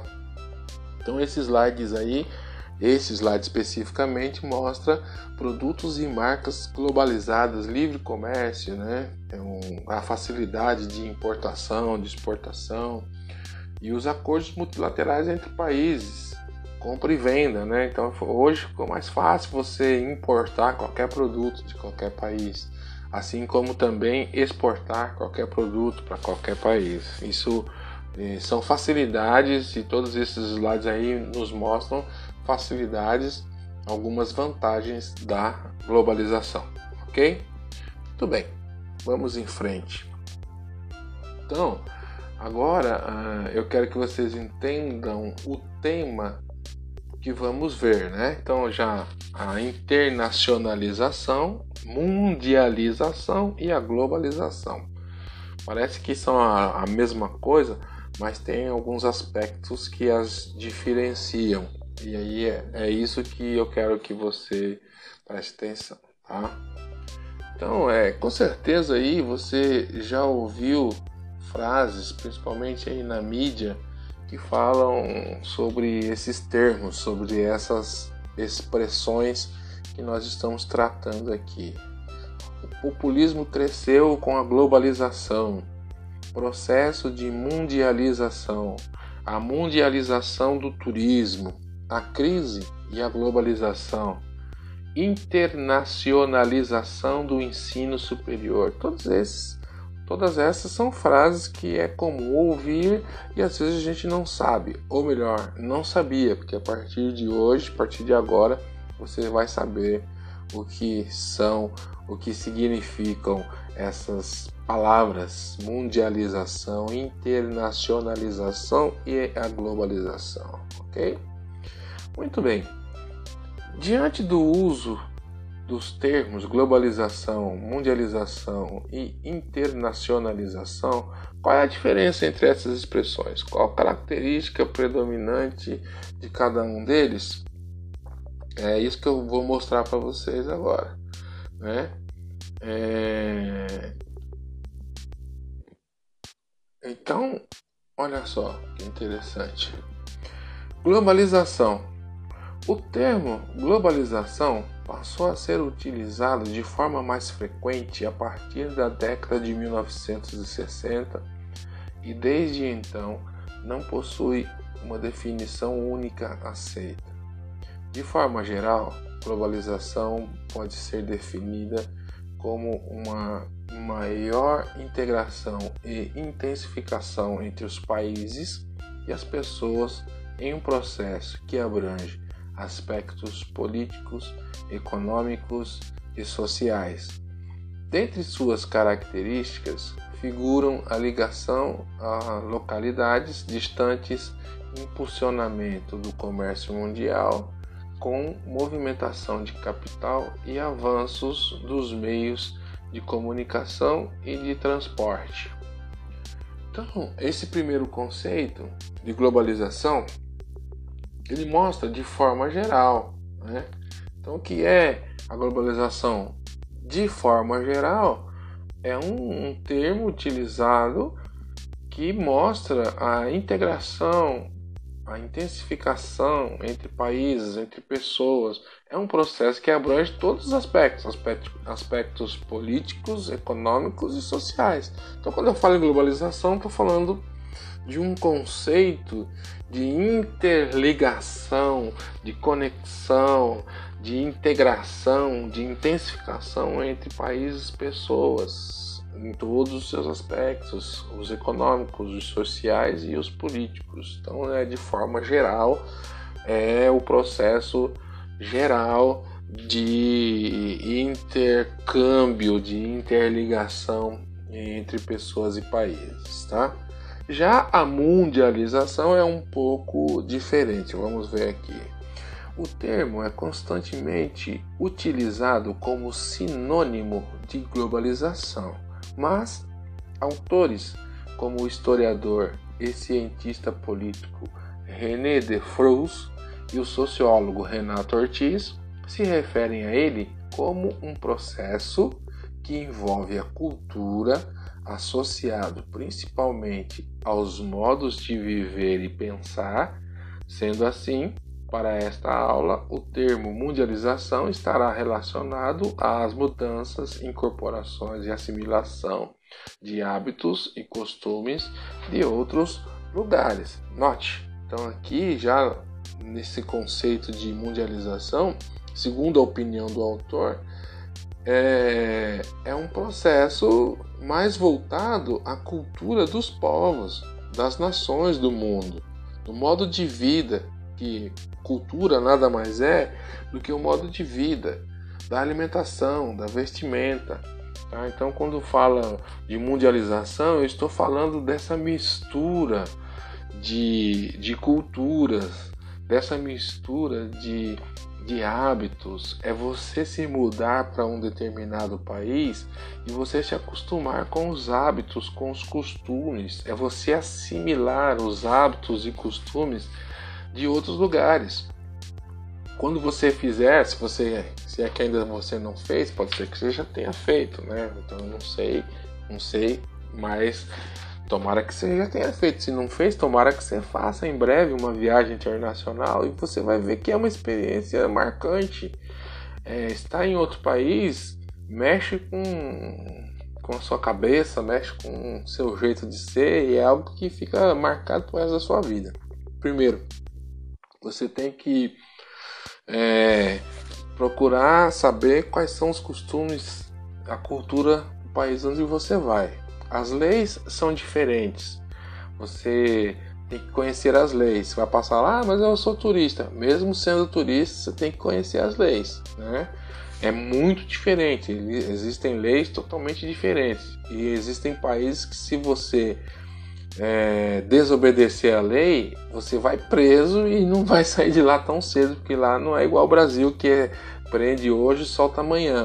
São países que têm um rigor de lei, de leis muito mais exacerbado do que aqui no nosso país. Tomara que isso mude.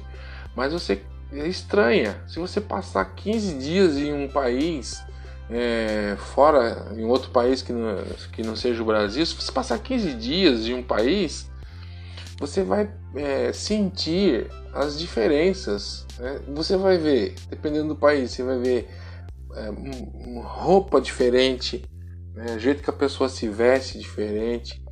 Você vai ver é, trânsito diferente, como é que as pessoas se comportam na rua. Você vai ver carros diferentes, você vai ver meio de transporte diferente e principalmente você vai ver alimentação diferente. Não vai pensando que você vai sair daqui, vai para um país da Europa ou mesmo na América do Norte, os países daqui, né, os vizinhos aí, até que a diferença não é tanto. Mas os países da Europa e os países da América do Norte tem uma diferença grande de alimentação. Não vá pensando que você vai lá visitar esse determinado país, você vai comer arroz e feijão todo dia. Não vai ter arroz e feijão, não vai ter feijoada, não vai ter um monte de comida que você come aqui que essas comidas são de origem brasileira, são comidas nacionais, são comidas é, daqui, do nosso país. Então vai chegar um momento que você vai ficar com fome, com vontade de querer comer a comida brasileira. Ou você vai assimilar os hábitos e os costumes desse lugar onde você está e vai comer de boa, vai comer um taco mexicano, né? E, e, é interessante a gente pensar nessa mundialização pelo seguinte: você também já encontra nesses países da Europa, é, da América do Norte, da América Central, da América do Sul, da Ásia, sem, é, na, da Ásia acho que nem tanto, né? Mas na, na Europa e América do Norte, com certeza você encontra já restaurantes especializados com comida brasileira, que geralmente é mais caro, né? Porque é um restaurante especializado. E aqui você já encontra também, você já encontra também aqui é, comida é, de outros países, né? restaurantes que fornecem comidas de outros países. É interessante isso, né? Muito interessante é, do, desse conceito de, de rede, de, de, de mistura de povos, né? de mundialização, certo? Então, é, note é, que você, você tem aí na mundialização uma mistura. Então hoje aqui você já encontra também restaurante de comida chinesa, restaurante de comida japonesa, restaurante de comida mexicana. Quer comer um taco, você já consegue. Quer comer um, um, uma comida japonesa, um yakisoba que é chinesa, você consegue vai comer um, um sushi, sashimi, você consegue. Isso é mundialização, tá? Então, recapitulando, globalização, um aspecto mais geral que envolve política, economia e o aspecto social. A mundialização já é uma característica mais específica. Ela tem a ver com as culturas, com a mistura de cultura, com a incorporação das culturas, com a assimilação de hábitos e costumes de outros lugares, ok? E, e o terceiro conceito que nós estamos tratando é a internacionalização. Corresponde ao aumento das trocas econômicas envolvendo aspectos políticos e culturais que resultam na ampliação das fronteiras nacionais, ou seja, no aumento da extensão geográfica. No Brasil, a aplicação do conceito perpassa por várias áreas e acaba por resultar uma série de relações internacionais, principalmente na atuação de empresas no exterior e nas últimas décadas, envolvendo também setores da educação, tanto do ensino superior como de escolas particulares de ensino fundamental e médio. Então, a internacionalização é um conceito mais voltado aos aspectos das relações econômicas e políticas e até mesmo culturais, rompendo fronteiras. É ir para frente, é ir uh, para além do seu território. Né? Então eu vou mostrar mais à frente um exemplo aí que você vai ver de empresa que resolveu internacionalizar-se, ou seja, estender as suas ações. Então são empresas brasileiras, por exemplo, que vão ter filiais em outros países, assim como acontece das transnacionais vir para cá, hoje também já Existem empresas que, é, como mais na área de serviço Brasil, mas existem empresas que vão montar suas bases lá em outros países também. Então, é, esse é, essas são as principais características de cada uma das expressões que parecem ser idênticas ou as mesmas, mas que têm lá as suas diferenciações. A globalização, o aspecto mais geral, ah, de todas as, as, de toda a conexão, a, a, a ligação entre países e pessoas, a mundialização que envolve mais a cultura e a internacionalização que é um romper de barreiras, de, de limites, de territórios para a obtenção de, de é, lucros econômicos intercâmbios, como a gente vai ver também. Tá bom, gente? Então é isso aí. Agora acompanha esse slide comigo, que aí ele vai ficar um pouquinho mais claro disso tudo que a gente está conversando aqui, tá? É... esse slide aqui ele é interessante. Ele mostra uma situação que eu vou comentar com vocês. Então vocês estão vendo aí que é uma reportagem da revista Exame, que tem a fonte aqui, né? Tem a fonte de quando foi feita essa reportagem, mas vocês observam só pela, pelo desenho que se trata da marca das sandálias havaianas, o famoso chinelinho havaiana que a gente conhece, todo mundo usa aqui, né? Então olha só o texto. São Paulo é um sonho antigo.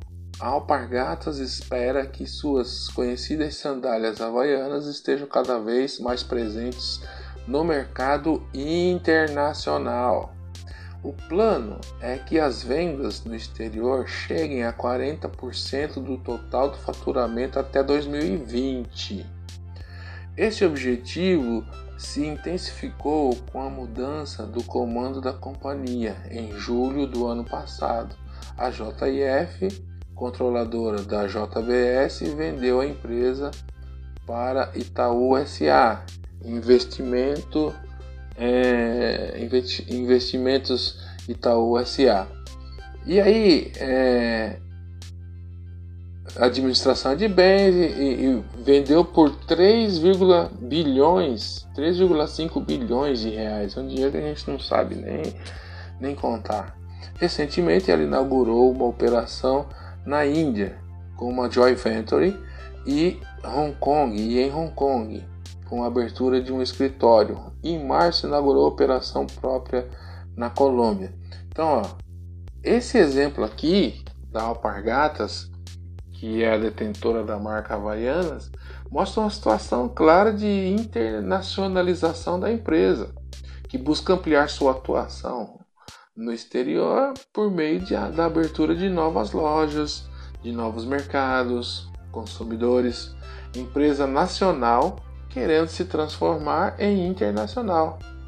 Então, esse é um exemplo claro. Vê aí no texto que ela já tem escritório é, inaugurou operação na Índia com uma joint venture. Joint venture é uma, uma fusão de empresas, mas é uma fusão. As empresas são separadas é, com seus lucros, são separadas com seu nome, mas se juntam para ter estratégias de venda, para ter dividir alguns clientes. Isso é uma joint venture e não dá para explicar aqui nessa aula tudinho que é uma joint venture, mas você vai saber, futuramente você vai saber. E vai pesquisar também se você quiser, né? Mas esse slide aqui mostra o que é o principal aqui para você aprender, qual é o foco aqui, é que mostra uh, um exemplo claro de internacionalização. Uma indústria brasileira, a Havaiana, Alpargatas, que quer se transformar a ser uma indústria internacional, quer ter novos negócios, novo, novo nicho de mercado, novos negócios fora do país. É uma empresa nacional querendo se transformar em uma empresa internacional. Isso é um exemplo de internacionalização. Beleza, gente? E é, hoje é muito comum, você vai se você viajar também para fora do país, para outros países aí, você encontra Havaiana. Você encontra Havaiana na Europa, você encontra Havaiana nos Estados Unidos, você encontra Havaiana em quase todos os lugares do mundo hoje em dia, tá bom, gente? Vamos lá. É, o próximo slide ele diz o seguinte: é uma historinha, tá, gente? Mas não o fato que não, é, não é a história em si, mas preste atenção aí no que diz a história, tá bom? Tudo começou no cemitério. Bilge ainda é muito apaixonado, apaixonado por Teresa. Eles se conheceram no cemitério. É estranho, mas histórias de amor podem acontecer em qualquer lugar quando se está de coração aberto. Ele estava lá porque seu tio, Dreven, Faleceu aos 73 anos. Foi Drevin que escolheu o nome de Bilge quando veio da Turquia em 1992 para morar no Brasil e fundar o restaurante da família. Já logo na primeira semana, Bilge presenteou Teresa com uma tulipa, uma planta originária da Ásia, é uma planta originária da Ásia Central, que mas que muitos associam imediatamente à Holanda. Na semana seguinte, já sabendo que a namorada adorava doces, presenteou a amada com chocolates da marca Godiva, uma fabricante belga na loja de produtos importados. Na loja de produtos importados, escolheu uma caixa com 24 unidades de bombons, uma caixa com cajus inteiros cobertos de chocolate. Bilge achou estranho um fabricante de chocolate belga comercializar um produto tipicamente brasileiro, a castanha de caju, tá? É, mas logo também considerou que a Bélgica não cultiva cacau. Antes de pagar pela compra, ficou lá na fila imaginando a origem e o destino dos ingredientes das guloseimas que carregava nas mãos. Teresa, que sempre foi generosa, também presenteou o namorado no primeiro mês de namoro. Comprou uma caixa de charutos cubanos. Apesar de não gostar que ele fumasse ainda mais charuto, considerava o cheiro horrível, mas queria agradá-lo. Afinal, ainda estavam no primeiro mês de namoro e sempre sendo generoso um com o outro. Continuaram trocando presentes e agrados. Teve perfume francês, relógio suíço, vodka russa e até mesmo um rolo de macarrão italiano que Teresa deu a Bilge, pois ele estava ficando especialista em fazer massas. Muito bonitinha a história, mas não é a história em si que eu quero comentar com vocês aqui, tá? O que eu quero comentar é o seguinte: esse texto aí traz uma série de referências de produtos importados. E vocês viram aí, chocolate importado, perfume francês, relógio suíço, vodka russa. Então o, o, mostra vários produtos importados, que é um produto importado, que não é fabricado aqui no Brasil e que para adquirir esse produto você tem que comprar, importar de outro país, tá? Aí você paga uma série de taxas, um preço estimado e você paga esse preço e adquire esse produto chamado produto importado. Então o texto traz uma série de referências de produtos importados que podem ser adquiridos no Brasil. Esse fato denota características atribuídas ao processo de globalização, como a integração comercial entre diferentes países e também as relações políticas, já que para produtos estrangeiros serem comercializados legalmente no Brasil, devem respeitar normas e leis do país.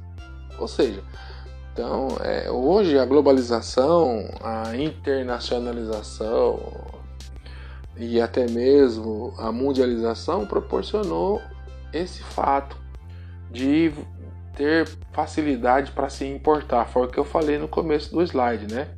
Hoje você tem facilidade para importar e para exportar produtos. Essa é uma das vantagens do processo de globalização, tá?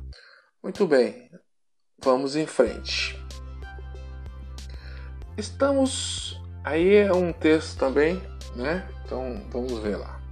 Seria esse Estamos muito felizes e entusiasmados com os resultados obtidos entre 2017 e 2018 por nossos alunos nos exames internacionais de proficiência, o IELTS, International English Language Testing System, e a Cambridge English. Esses exames oportunizam a entrada em universidades internacionais, além de criar oportunidades de emprego tanto no Brasil quanto no exterior. O programa High School da escola ESIM tem sido desde 2009 uma oportunidade para nossos alunos ampliarem o conhecimento de inglês, oportunizando serem aprovados em universidades internacionais. Desde desde o nono ano do ensino fundamental 2 ao terceiro ano do ensino médio, o aluno da ESIM tem acesso ao currículo 75% em inglês, tudo sempre fundamentado em nossos princípios e valores. Antes de você mandar um WhatsApp para mim perguntando onde fica essa escola, já vou dizendo que é uma escola fictícia. Isso é só um texto fictício, uma propaganda fictícia para a gente entender aqui esse processo da globalização. Mas essa propaganda fictícia de uma escola particular tem como atrativo um currículo bilíngue esse é um dos diferenciais de instituição de ensino que buscam internacionalização. Embora essa escola seja fictícia, mas tem escolas hoje que proporcionam isso de verdade, tá, gente? É, inter... é a internacionalização. Outras características da internacionalização voltada ao ensino fundamental e o médio são as propostas de intercâmbio, convênios internacionais e viagens de estudos. Isso já foi muito bem mostrado aí na feira que nós tivemos de eletiva, que acho que vocês participaram, tinha algumas eletivas voltadas a intercâmbio. Então, se você tem interesse, procure aí uma dessas eletivas, não sei se pode mudar ainda, mas você pode ver é, algo do tipo aí é, para poder se inteirar e fazer um intercâmbio desse, tá? Certo, vamos em frente. Um outro texto aqui para a gente analisar. Após a segunda tragédia no Mediterrâneo, em menos de uma semana, o primeiro-ministro da Itália, Matteo Renzi, fez um apelo à União Europeia por novas ações para lidar com a questão do tráfico de pessoas na região. Na noite do último sábado, um barco com cerca de 700 imigrantes virou ao sul da ilha italiana de Lampedusa, no mar Mediterrâneo. Ainda na última semana, na quarta-feira, 400 imigrantes se afogaram num incidente semelhante, desta vez perto da costa da Líbia.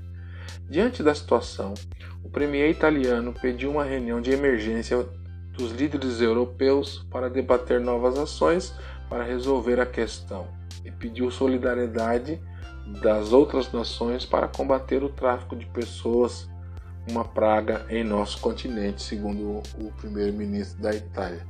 Então esse slide aí ele mostra que o, exé, é, que o excerto da reportagem, o pedaço da reportagem, aborda um dos efeitos da globalização, que é a disseminação da criminalidade. No exemplo, relata o tráfico de pessoas, no caso da Europa, por ser um continente com muitos países, não cabe o combate por um único deles. São necessárias ações conjuntas, tá? Então, é, aqui vale a gente ressaltar aquilo que eu falei lá no início. A globalização tem o um lado positivo e tem o um lado negativo, tá? Então, o, o lado é, positivo nós já vimos bastante, ela disponibiliza diversas possibilidades da pessoa crescer, se interar com outros países, crescer no emprego, numa multinacional e outras tantas. Mas ela tem o lado negativo de também é, é, facilitar um pouco a criminalidade, como no caso da Europa aqui, que sabemos aí que, que são países, vários países interligados, né? E que mostram que cada um tem a sua forma de controle, então às vezes é, é um tanto quanto difícil poder controlar tudo. Então é, é, o foco aqui desse slide é mostrar que a globalização ela traz aspectos positivos e também aspectos negativos.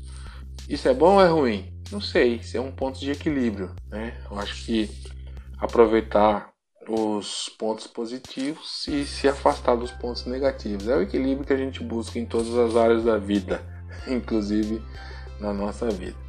E por fim, também um outro slide, vamos ler.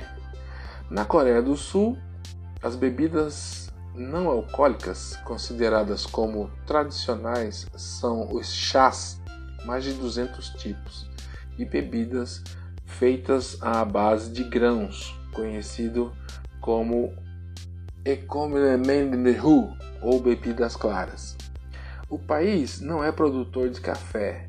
A geografia e as condições climáticas não são favoráveis ao cultivo.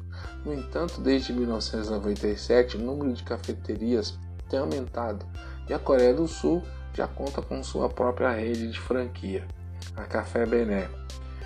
Essa conjuntura tem sido possível porque o sul-coreano tem aparecido cada vez, tem apreciado cada vez mais a bebida. Esse slide, o texto mostra a imagem é, que são utilizados para uh, mostrar como hábitos considerados não tradicionais de uma determinada cultura que acabam por se difundir, caracterizando o processo da mundialização. Então, o slide aí ele mostra um, exemplo de mundialização.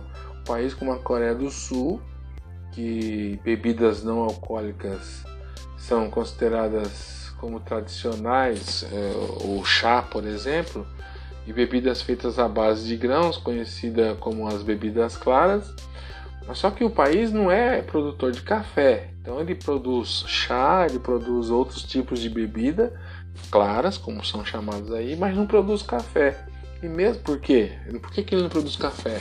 Porque a geografia do local, as condições climáticas não são favoráveis ao cultivo do café. Mas mesmo assim, desde 1997 isso tem crescido uh, o aumento, tem aumentado o, o número de cafeterias.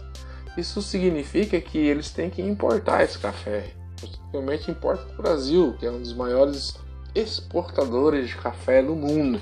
Né? Acho que se não o maior. Então eles devem exportar café aqui do Brasil, importar, né? No caso aí para eles, nós exportamos para eles e e tem lá as, as, cafeterias. E aí, no caso aí, mais específico da imagem, é uma cafeteria da Starbucks, né? E aí o que está escrito aí em coreano nada mais é do que Starbucks, né? Tá vendo aí? Tá escrito aí Starbucks, né? da, então, como dizem aí, né? É, esse é um café, alguns não gostam, outros gostam.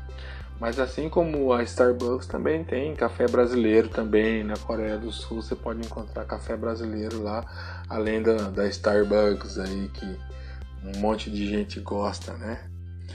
Certo, turminha?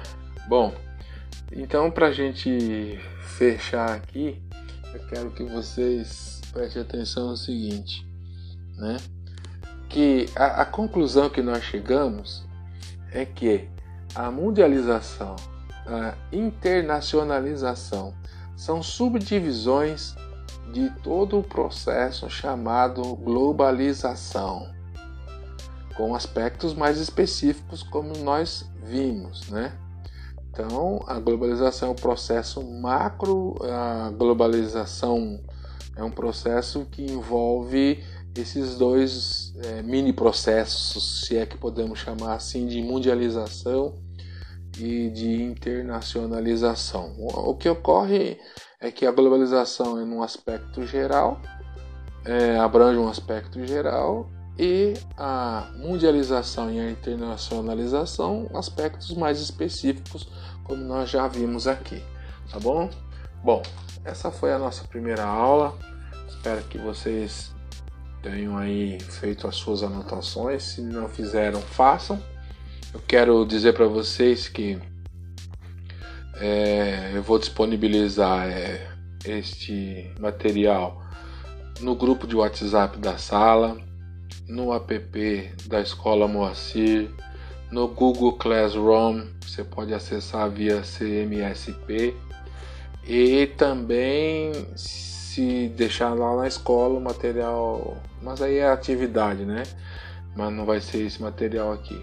Mas é, e também no meu canal do YouTube você pode é, assistir por lá. Então assista, dê o seu like, ativa o sininho para quando tiver vídeo novo você receber notificação e se inscreva no canal que você me ajuda a deixar mais fácil de visualizar é, o meu canal no YouTube, tá bom? E aproveite bem, eu vou postar posteriormente as atividades que valem nota e presença Qualquer coisa eu estou vou marcar também na próxima nos próximos dias eu vou marcar as datas corretas que eu vou estar disponível lá no chat do canal Turmas CMSP, que você também pode esclarecer sua dúvida por lá ou diretamente no WhatsApp, mandando um WhatsApp para mim, tá bom? Obrigado e estude, porque sem a educação, a educação é a chave para você descortinar esse mundo globalizado aí para você, tá bom? Até mais.